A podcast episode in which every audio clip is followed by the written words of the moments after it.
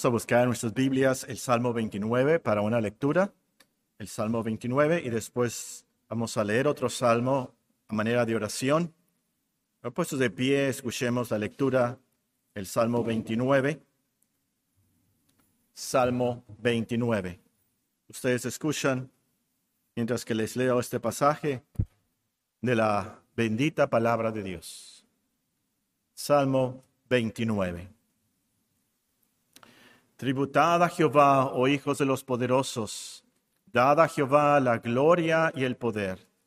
Dad a Jehová la gloria debida a su nombre. Adorad a Jehová en la hermosura de la santidad. Voz de Jehová sobre las aguas, truene el Dios de gloria. Jehová sobre las muchas aguas. Voz de Jehová con potencia. Voz de Jehová con gloria. Voz de Jehová que quebranta los cedros. Quebrantó Jehová los cedros del Líbano. Los hizo saltar como becerros. Al Líbano y al Sirión como hijos de búfalos. Voz de Jehová que derrama llamas de fuego. Voz de Jehová que hace temblar el desierto. Hace temblar Jehová el desierto de Cádiz Voz de Jehová que desgaja las encinas y desnuda los bosques. En su templo todo proclama su gloria. Jehová preside en el diluvio y se sienta Jehová como rey para siempre. Jehová dará poder a su pueblo. Jehová bendecirá a su pueblo con paz. Y leamos todos juntos del Salmo 119, el versículo 161 al 168 a manera de oración antes del sermón. Salmo 119, versículo 161 al 168. Todos juntos en voz alta. Príncipes me han perseguido sin causa, pero mi corazón tuvo temor de tus palabras. Me regocijo en tu palabra como el que haya muchos despojos. La mentira aborrezco y abomino, tu ley amo. Siete veces al día te alabo a causa de tus justos juicios. Mucha paz tienen los que aman tu ley y no hay para ellos tropiezo. Tu salvación he esperado, oh Jehová, y tus mandamientos he puesto por obra. Mi alma ha guardado tus testimonios y los he amado en gran manera. He guardado tus mandamientos y tus testimonios porque todos mis caminos están delante de ti. En nombre de Cristo Jesús. Amén. Sentémonos, hermanos.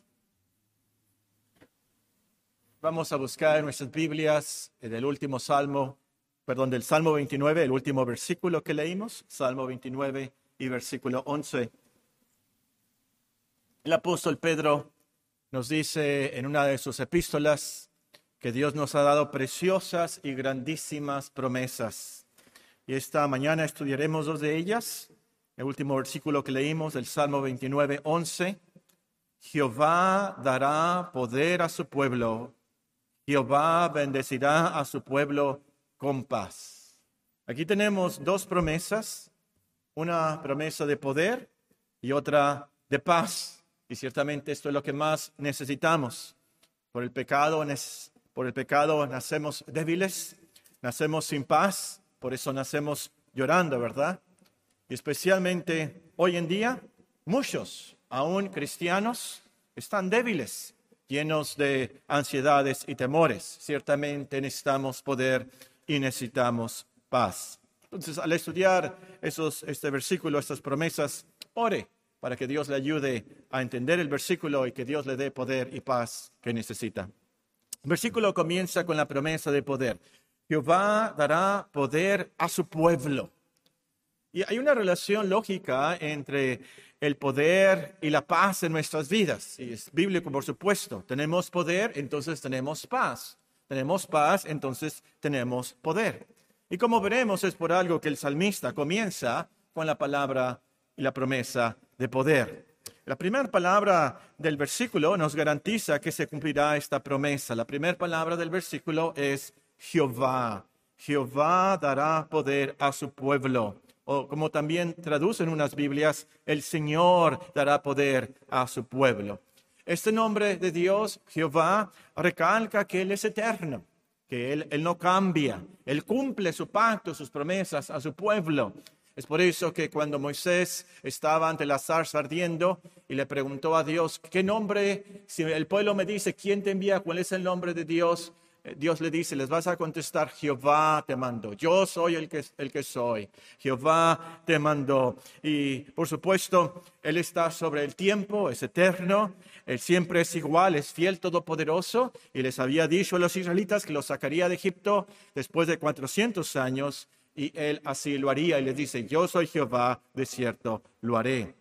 En nuestro salmo, en el Salmo 29, ese nombre Jehová que eh, enfatiza que Dios es todopoderoso. Leemos en el versículo 3, aún con su voz hace maravillas, voz de Jehová sobre las aguas, da el Dios de gloria, Jehová sobre las muchas aguas, voz de Jehová con potencia, voz de Jehová con gloria, voz de Jehová que quebranta los cedros, quebrantó Jehová los cedros del Líbano, etc. Y, y nos habla aquí sobre todo de el poder de Dios. Tan solo con su voz Él puede hacer grandes maravillas. Él es todopoderoso. Y es como si el salmista nos dijera, mira lo que Jehová puede hacer. Tan solo con hablar, tan solo con, con su voz, su palabra puede mover el universo. Él fácilmente entonces puede dar poder real a su pueblo. Entonces, no es un tatita Dios, como dice la gente, ¿verdad? No es un tatita Dios el que nos dará poder, pero Jehová, con su glorioso poder omnipotente, él nos dará poder. La segunda palabra del versículo es importante y práctica. Dará. Jehová dará. Esta es una promesa. No es una venta, no es una oferta, eh, no es una venta de verano. No es que si le damos más de 100 dólares al Señor, entonces si ofrendamos así, entonces Él nos va a dar poder. No, no, no, no, por supuesto que no. No, no es que Él te va a dar poder si has progresado más del 51% en tus virtudes cristianas. No, no, no, no se trata de eso. La cristiandad es una religión de gracia. Dios nos da a nosotros sin merecerlo. Dios nos da poder aunque no lo merezcamos. Y ciertamente no tenemos con qué pagarle, aún si nos dijeras, págame, ¿con qué le íbamos a pagar a Dios? Es una idea muy necia, aquella religión que dice que nosotros podemos comprar a Dios o tenemos méritos para que Dios nos dé su poder y su paz. Ciertamente, ¿qué le vamos a pagar a Dios? Todo es de Él. Nosotros somos de Él y Él no nos necesita para nada. Luego tenemos en nuestro texto la palabra poder. Y esto sí hay que aclararlo bien. Jehová dará poder. O como dice en otro salmo, el Dios de Israel, Él da fuerza y vigor a su pueblo. Los judíos interpretaron esta palabra poder, Jehová dará poder, en el sentido militar, en el sentido político. Pensaron que Dios les daría poder sobre todas las naciones, que ellos ganarían todas las guerras y así prosperarían y serían los más ricos e influyentes del mundo. Pero este no es el poder que Dios nos promete aquí en este versículo. Poder se refiere a la energía, por así decirlo, la, fuerza, e, el vigor que necesitamos para vivir haciendo la voluntad de Dios. Ese es el poder que Dios nos da de seguro. La energía espiritual, la, la, fortaleza física aún para hacer la voluntad de Dios en nuestras vidas. Y a lo último, eso se trata de un poder espiritual, un poder del alma, es por eso que el salmista dice en otra parte, el día que, clamé, me respondiste, me fortaleciste con vigor en mi alma. Me fortaleciste con poder, con fuerza, con vigor en mi alma. Y este es nuestro gran problema, ¿verdad? No tenemos vigor en el alma. No tenemos poder en el alma. Desde el día que pecaron nuestros padres, Adán y Eva, pecaron entonces nos quedamos nosotros sin poder, somos débiles, todos los humanos, sin fuerza espiritual, desde que Adán y Eva pecaron. Y es por eso que fallamos tanto. Es por eso que caes en tantas tentaciones. E-, es por eso que no tienes tantas virtudes y fallas tanto ante Dios. De hecho, somos tan débiles que el apóstol Pablo nos dice, ustedes están muertos en sus delitos y pecados. No pueden hacer nada para salvarse, no pueden hacer nada para agradar a Dios. Están sin vigor en el alma, están totalmente débiles. Entonces la promesa de nuestro texto de verdad es preciosa y grandísima. Dios nos promete poder poder para poder vivir, poder para poder ser salvos, poder para hacer las cosas que agradan a Dios. Y este es el poder que realmente necesitamos. Si ustedes tienen sus Biblias, eh, vamos a leer de Efesios capítulo 3. Vean lo que el apóstol pide de rodillas en oración por los Efesios. E, es por eso que dice así. Es en Efesios 2 y el versículo 1 que nos dice que estamos muertos tan débiles así que estamos muertos espiritualmente. Y es por eso que ora en el capítulo 3 y el versículo 14. Efesios 3, 14. Por esta causa doblo mis rodillas ante el Padre de nuestro Señor Jesucristo, de quien toma nombre toda familia en los cielos y en la tierra, para que os dé, conforme a las riquezas de su gloria, el ser fortalecidos con poder en el hombre interior por su espíritu, para que habite Cristo por la fe en vuestros corazones a fin de que arraigados y cementados en amor, seáis plenamente capaces de comprender con todos los santos cuál sea la anchura, la longitud, la profundidad y la altura, y de conocer el amor de Cristo que exceda todo conocimiento, para que seáis llenos de toda la plenitud de Dios.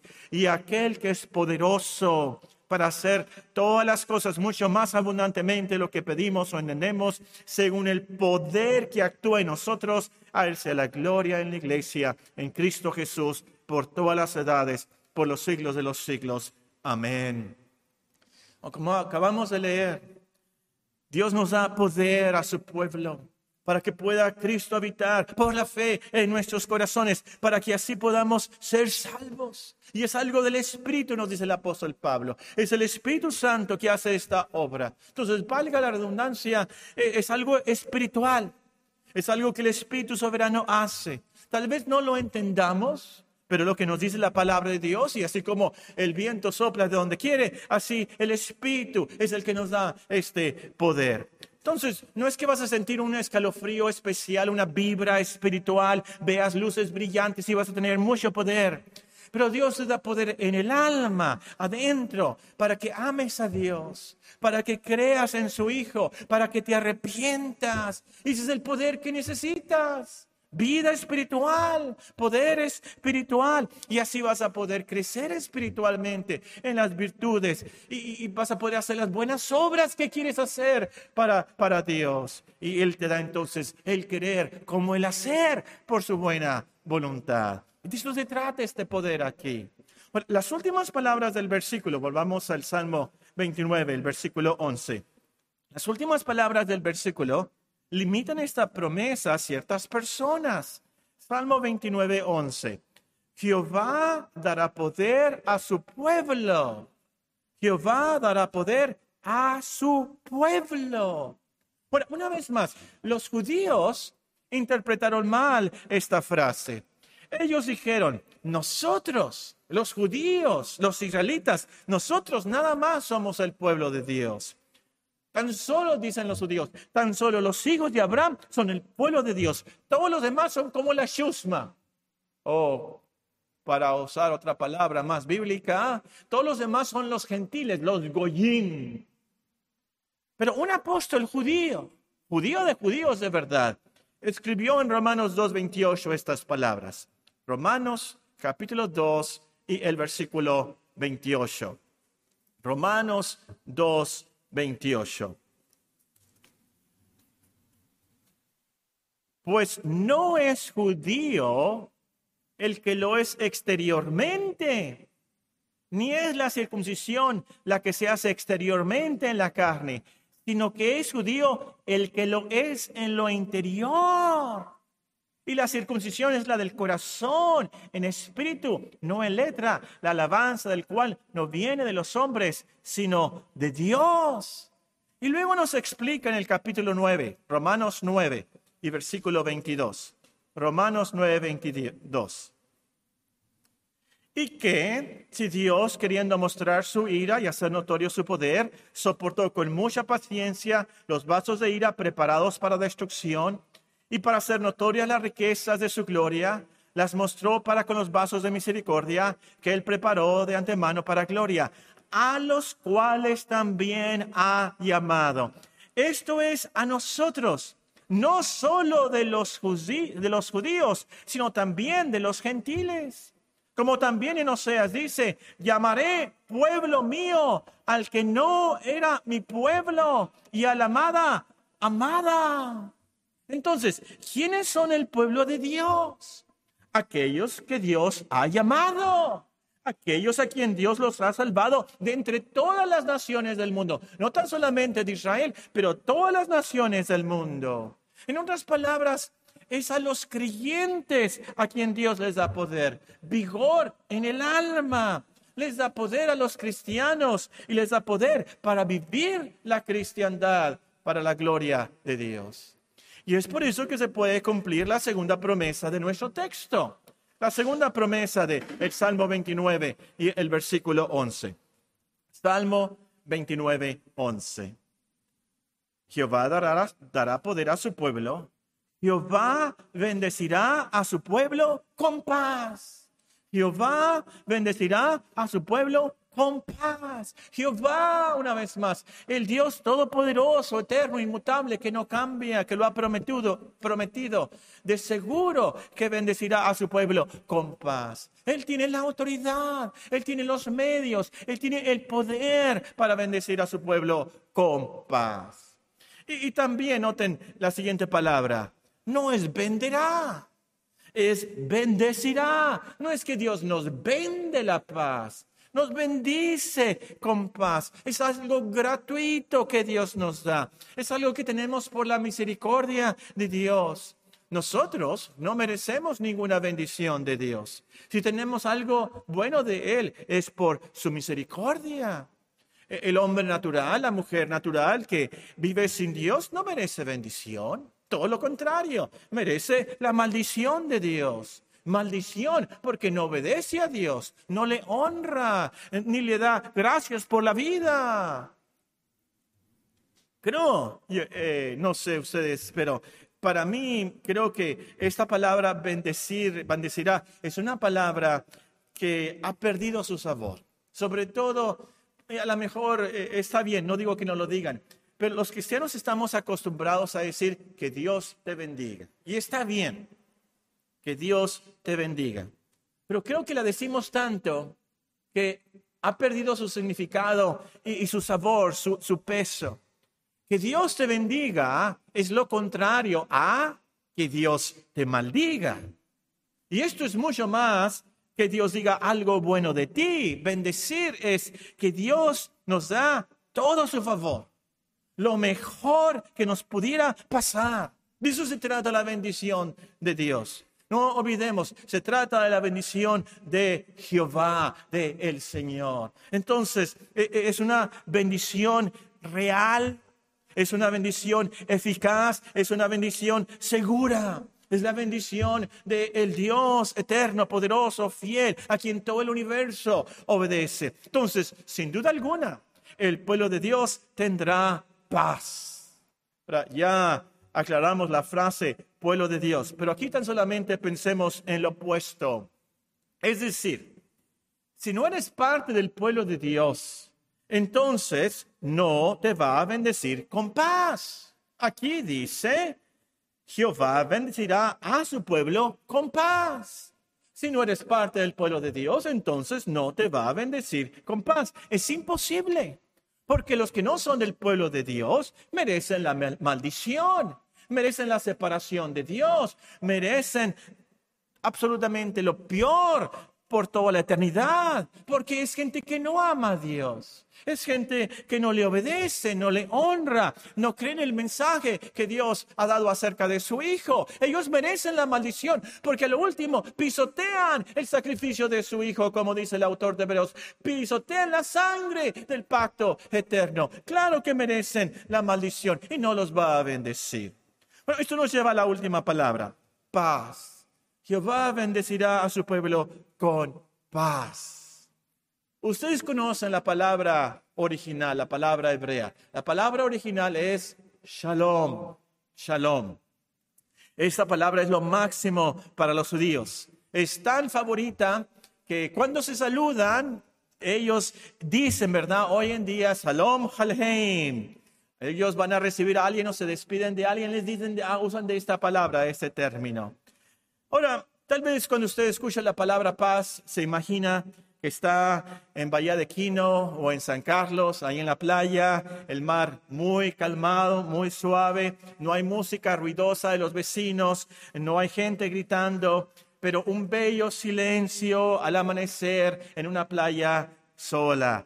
Y ustedes piensan, ah, paz. Y, la paz bíblica incluye eso, ciertamente. Pero la paz, shalom, incluye mucho más que eso. La palabra incluye armonía, bienestar, estar completo, plenitud, tranquilidad, prosperidad. Entonces, esto de seguro que es una super mega bendición de Dios. Esto es lo máximo, lo que más necesitamos. Paz, shalom. Y sí o no, esto nos urge en nuestros días. Necesitamos calma, tranquilidad, bienestar, sentir que estamos totalmente bien. El mundo está viviendo en una psicosis. Siempre hay guerras, pero en nuestro tiempo hay una psicosis mundial por la pandemia. No hay paz. Necesitamos paz en nuestro trabajo. Necesitamos paz en nuestra familia. Y de esto hay mucho que decir.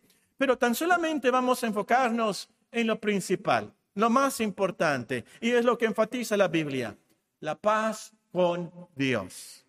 Lo primero es paz con Dios. Es así que tenemos paz en nuestro corazón, en nuestra conciencia. Y si tenemos paz con Dios, entonces podemos estar en paz con los demás y podemos estar en paz en cualquier circunstancia. Podemos vivir y podemos morir en paz. Nuestro versículo entonces es una preciosa y grandísima promesa. Jehová bendecirá a su pueblo con paz. ¿Y cómo es que Dios nos bendice con paz? No es que Dios vea a Paco Orozco y diga, bendición para Paco Orozco. No, eh, eh, no se trata de eso. Dios no puede decirle paz a Paco Orozco porque Paco Orozco ha pecado contra él. Su justicia, en su justicia, en su santidad, Dios tiene que castigarme por mi desobediencia, por mi naturaleza pecaminosa. Dios es justo, Dios es santo, perfecto. Él no podía solapar mi pecado y decirme, bendición, imposible. No, no, no, no, no. Y así con todo el pueblo de Dios. Estaba bajo la maldición del pecado, bajo la maldición de la ley. Pero, pero Dios, pero Dios en su bondad, en su misericordia, resolvió este problema. Él había prometido, voy a bendecir a mi pueblo, pero el pueblo, su pueblo, pecó. Entonces, ¿cómo lo iba a bendecir si lo tenía que maldecir? Dios envió a su Hijo para que fuera castigado en nuestro lugar para que Dios nos pudiera bendecir con paz. Es por eso que profetizando de Calvario, Isaías escribió, nosotros le tuvimos por azotado, por herido de Dios y abatido, mas el herido fue por nuestras rebeliones, molido por nuestros pecados. El castigo de nuestra paz fue sobre él lo que se necesitaba, el castigo que Dios tenía que darnos para que nos bendijera con paz, ese castigo fue sobre Cristo. Y es por eso que en otro lugar dice, creemos en el que levantó de los muertos a Jesús, Señor nuestro, el cual fue entregado por nuestras transgresiones, resucitado para nuestra justificación. Justificados pues por la fe, tenemos paz para con Dios por medio de nuestro Señor Jesucristo. Declarados justos, Dios puede bendecir. Declarados justos porque Dios En Cristo pagó la multa de muerte por nuestros pecados. Ahora tenemos paz para con Dios. Qué bendición tan grande, la gran bendición, la máxima bendición que Dios nos bendice por los méritos de Cristo. Sí, nuestra conciencia puede tener paz. No más remordimientos, no más muerte, no más miedo a la muerte, pero paz, armonía, totalmente bien con Dios. Y ya con esa paz podemos entonces confrontarnos a cualquier cosa. Sabemos que estamos bien con Dios, en paz con Él. Eso nos hace valientes. Eso nos da mucha esperanza, nos da confianza, nos da la tranquilidad. Él está conmigo ahora. Y, si Dios con nosotros, ¿quién contra nosotros? Muy bien, a manera de conclusión, ya vimos el texto. Jehová dará poder a su pueblo. Jehová bendecirá a su pueblo con paz. Vamos a contestar la pregunta a manera de conclusión. Si soy cristiano, ¿por qué no tengo poder y paz en mi vida? Si yo soy una cristiana, ¿por qué yo no tengo poder y paz en mi vida? Aquí nos pudiéramos extender, así como los puritanos, ¿verdad? Ellos tomaban un texto como el Salmo 29, 11 y escribían libros del texto porque hay mucho que ver y mucho que estudiar. Pero vamos a ver lo más esencial de esto. Si soy cristiano y vamos a asumir, voy a presuponer que de verdad usted es un cristiano, un hombre, una mujer regenerada, salvo por gracia. ¿Por qué no tiene paz, poder y paz en su vida? solamente lo esencial. Número uno, tal vez sea porque no entiende el Evangelio usted no entiende realmente qué es la cristiandad, cómo es que Dios nos salva. No entiende el mero hecho de que al salvarte ya Dios te da el poder, la autoridad de ser hechos hijos de Dios. Dios te da el poder de ejercer el don de la fe. ¿Por qué tus amigos no creen? Está tan claro. Juan 3:16 no podía estar más claro. La existencia de Dios, nuestra conciencia nos dice que Dios existe. Está tan claro. ¿Por qué la gente no quiere creer? Porque no tienen el poder, el vigor, la fuerza de Dios para ejercer el don de la fe para arrepentirse, que Dios les concede ese poder para arrepentirse. Y tú sí lo tienes. Y este es el Evangelio, en lo más básico. Por pura misericordia, tú tienes el poder para creer en Dios, para creer en su Hijo. Y al creer en Cristo, justificados pues por la fe, tenemos paz para con Dios por medio de nuestro Señor Jesucristo. Al tener a Cristo por la fe, entonces tú tienes una paz legal con Dios, jurídicamente. Tú estás bien con Dios. Él se ha reconciliado totalmente contigo. Tal vez no tengas una paz emocional, tal vez no lo sientas, pero es real en los libros de Dios. Esta es una obra espiritual. En los libros, en el libro de la vida de Dios, enseguida el nombre Paco Orozco está escrito, estoy en paz con Paco Orozco porque él cree en mi hijo. Ese es el Evangelio. Es cuando entiendes el Evangelio que tienes y entiendes, tengo el poder y tengo la paz de Dios. No se trata de un sentimiento de vibra y un sentimiento de emocional, pero es algo espiritual de Dios y su promesa. Muy bien, si soy cristiano, ¿por qué no tengo poder y paz en mi vida? Tal vez sea porque no entiendes el Evangelio. Número dos, tal vez sea que Dios te ha dado sentimientos de debilidad y ansiedad, porque así Él va a lograr que repose el poder de Cristo en ti. Tal vez sea que Dios te ha dado sentimientos de debilidad y ansiedad para que así te enseñe del poder de Cristo en ti. Muy bien, vamos a 2 de Corintios. 2 de Corintios, el apóstol Pablo nos confiesa y nos testifica aquí muy biográfico, muy eh, práctico también. Ustedes lo pueden leer comenzando en el versículo 1, pero voy a comenzarles a leer en el versículo 7. Lo leen en esa, tarde Eh, comenzando de hecho el capítulo 11 y luego el capítulo 12 para entender el contexto, pero les leo comenzando y sigan con sus vistas, 2 Corintios 12, 7. Y para que la grandeza de las revelaciones no me exaltase desmedidamente, me fue dado un aguijón en mi carne, un mensajero de Satanás que me abofetee para que no me enaltezca sobremanera respecto a lo cual tres veces he rogado al Señor que lo quite de mí. Tenía una enfermedad, no sabemos, tenía una ansiedad, él le llama una espina, un mensajero de Satanás. Y ora al Señor y, le ruega al Señor y Dios no se lo quita. Pero le dice en el versículo 9, bástate mi gracia. Y lo vean, subrayenlo, memorícenlo, porque mi poder se perfecciona en la debilidad.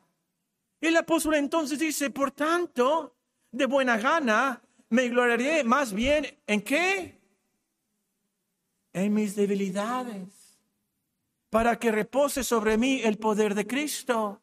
Por lo cual, por amor a Cristo, me gozo en las debilidades, en afrentas, en necesidades, en persecuciones. ¿En qué?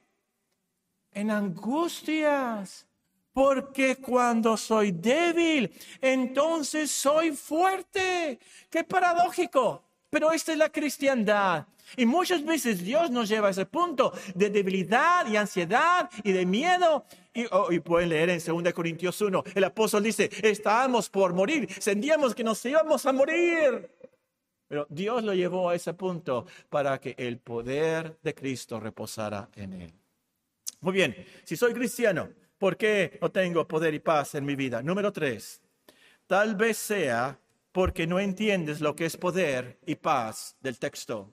Tal vez sea porque no entiendes lo que es el poder y la paz de eh, nos promete Dios en el Salmo 29, 11. Hay cristianos que leen estas promesas y creen que Dios de alguna manera les va a dar un superpoder sobre todas las tentaciones. Dios de alguna manera los va a hacer supermanes no sé qué decir para las mujeres, Super Wonder Woman, y, de alguna manera al 100% ser virtuosas inmediatamente. Y así van a poder vivir eh, sin problemas, todo bien. Y si una angustia, algún problema los ataca, van a estar estoicos, ahí no les va a pasar nada, van a estar muy contentos. Pero eso no es lo que nos promete el versículo.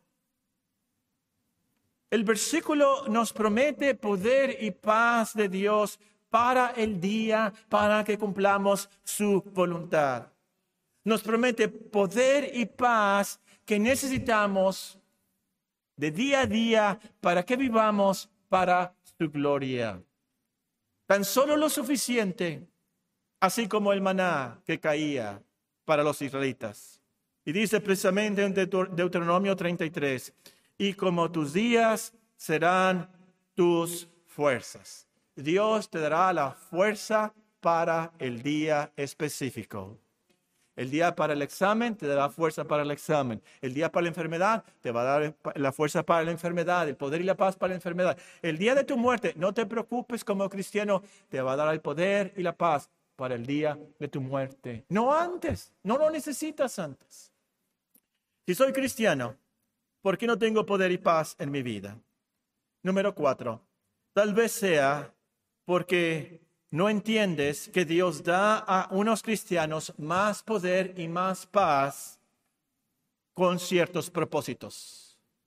A lo mejor tú te estás comparando con un hermano, con una hermana que a la vez obviamente tiene más poder y más paz en la cristiandad y tú dices, yo no tengo eso. Pero lo que pasa es que Dios da soberanamente, en su sabiduría, a unos cristianos más poder y más paz. Es parte de la providencia de Dios y parte de la soberanía del Espíritu Santo que a unos hermanos da más poder y más paz para que cumplan con ciertos trabajos y responsabilidades que Dios les ha dado. Por ejemplo, los mártires, no sé si ustedes han leído biografías de los, de los hombres y mujeres que murieron por ejemplo, devorados por los leones en el circo romano o que fueron quemados en la hoguera por su fe en Cristo. ¿Cómo es posible que ellos pudieran estar cantando antes de ser devorados? ¿Cómo es posible que tenían ese gozo en la hoguera siendo quemados? Ellos tenían más poder y más paz de Dios porque lo requerían para ese testimonio en ese día. Por eso, sí, hay hermanos que Dios les da más poder y más paz. Un llamado especial para ellos.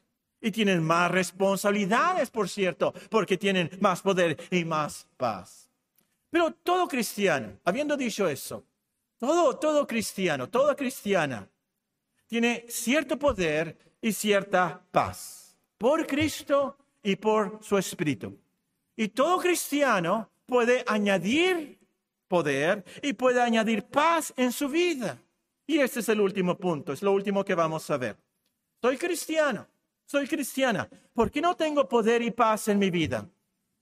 Tal vez el problema sea que no estás participando de los medios por los cuales Dios aumenta tu poder y tu paz. Tal vez el problema sea que no estás participando de los medios que Dios usa para darnos más poder y más paz en nuestras vidas. Es como si vas con el doctor y llegas y le dices, doctor, doctor, me siento muy débil. Mire, apenas si puedo caminar. El doctor te dice, muy bien, a ver, platíqueme, platíqueme, ¿qué, ¿qué, está comiendo? Y usted le contesta, pues no estoy comiendo. ¿Cómo que no está comiendo? No, pues no estoy comiendo, nada. El doctor le va a decir, pues obviamente, señora, señorita, señor, joven, si usted no come, por eso está tan débil. Está anémico. Nada de energía. Usted necesita comer bien. Dios te da poder y paz al comer la palabra de Dios al estudiar la Biblia, al leerla y escucharla en la iglesia. Dios te da poder. Bien, dice el salmista, mucha paz tienen los que aman tu palabra. Mucha paz tienen los que aman tu palabra. Salmo 119, el versículo 165. Dios te da paz al orar. Escuchen estas palabras, eh, estos versículos los van a reconocer y luego les voy a dar la cita si la necesitan.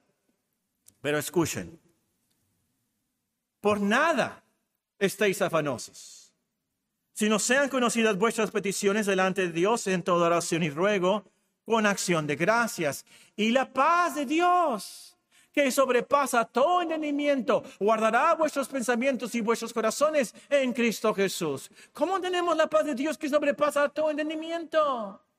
La oración. La oración. Dios te da vigor en su palabra. Dios te da vigor en el alma a través de la oración. Dios te da el poder, el vigor en el alma al alimentarte con la Santa Cena. Dios mediante esta tarde. Todos los cristianos deben estar aquí para participar de la Santa Cena. Ya me dijo el hermano Lizola que pueden pasar en un carro bajo y Dios mediante no va a llover más, pero que puedan pasar aquí todos y que vengan a la iglesia a participar de la Santa Cena. Es así como Dios nos alimenta. Tú dices, yo no tengo poder, yo no tengo paz. Te estás alimentando de la Santa Cena. Y por supuesto, Dios nos da poder y paz a través de Cristo. Ahí mismo en Filipenses 4:13, ustedes lo conocen. Todo lo puedo en Cristo que me fortalece. Y, es de Cristo que ah, la tienen que leer y la tienen que subrayar y la tienen que memorizar. Vean Isaías 26, 12. Esta es una promesa desconocida, pero es de tan preciosa. Véanla. Se van a emocionar. Bueno, yo me emocioné. Isaías 26, 12. Está hablando de Cristo aquí, el Señor. Isaías 26, 12. Jehová, tú nos darás paz, porque también hiciste en nosotros todas nuestras obras. Señor, tú nos darás paz, cumplirás la promesa que bendecirás a tu pueblo, porque también hiciste en nosotros todas nuestras obras. Esas son las buenas noticias. Ese es el Evangelio que Dios nos da el querer como el hacer por su buena voluntad en Cristo. Es por Cristo que nosotros cumplimos las obras que Dios quiere que hagamos, como nos dice en Hebreos 13. Entonces, reclama estas promesas de Dios a tu vida. No confiando en ti mismo, no confiando en tus obras o algo que, puedas tú cumplir. Y, aún aquí, ojalá que los cristianos me entiendan lo que voy a decir hay, quienes piensan, voy a la iglesia en la mañana y en la tarde, voy a estar en el tiempo de oración, voy a leer la Biblia todos los días para que Dios me dé poder y me dé, me dé paz, pero haciéndolo como un tipo de mordida. ¿Cómo se dice mordida, un vocabulario más de domingo? Un soborno. Para sobornar a Dios. Dios, yo voy a ir a tu iglesia, voy a leer tu Biblia, ahora págame, dame la paz, dame el poder. No, no, no, no, no, no, no, no, hermanos. No se trata de eso. Confiamos totalmente en los méritos de Cristo. Es con mucha razón que el apóstol Pablo dice, porque todas las promesas de Dios son en Él sí y en Él amén para gloria de Dios. Jehová dará poder a su pueblo. Jehová bendecirá a su pueblo con paz.